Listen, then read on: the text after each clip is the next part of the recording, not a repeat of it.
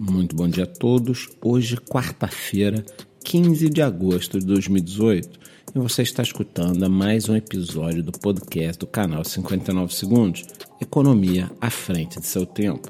Bom, em primeiro lugar, se você não assistiu ao nosso vídeo de ontem, ele está no YouTube. Corra para assistir e você irá entender como está sendo a utilização das criptomoedas em países que passam por crises principalmente financeiras.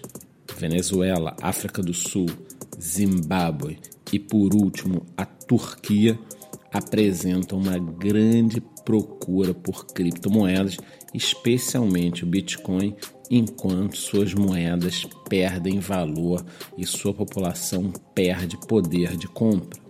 Mas, sinceramente, hoje eu não quero dar notícias, não quero ficar falando sobre teorias, quero apenas falar sobre o preço das criptomoedas. Portanto, vamos ao que interessa. Nas últimas 24 horas, tivemos um belíssimo pump. Ontem, na parte da manhã, estávamos ali brigando para manter os 6 mil dólares. Ao longo do dia, chegamos aos 6.200 dólares e na madrugada quase chegamos a bater os 6.500 dólares. No momento, uma unidade de Bitcoin está cotada a 6.421 dólares. E essa alta no preço do Bitcoin acabou dando um fôlego extra para as demais altcoins.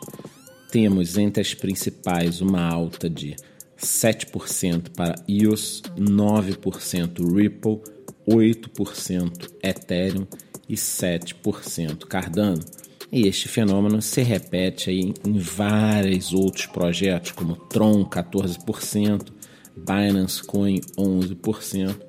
Portanto, tivemos 24 horas para que os projetos respirassem. Sendo assim, se você é daqueles que gosta de comprar na alta e vender na baixa e vendeu suas moedas no último dia, eu sei que o dedo chega a tremer para recomprar na alta.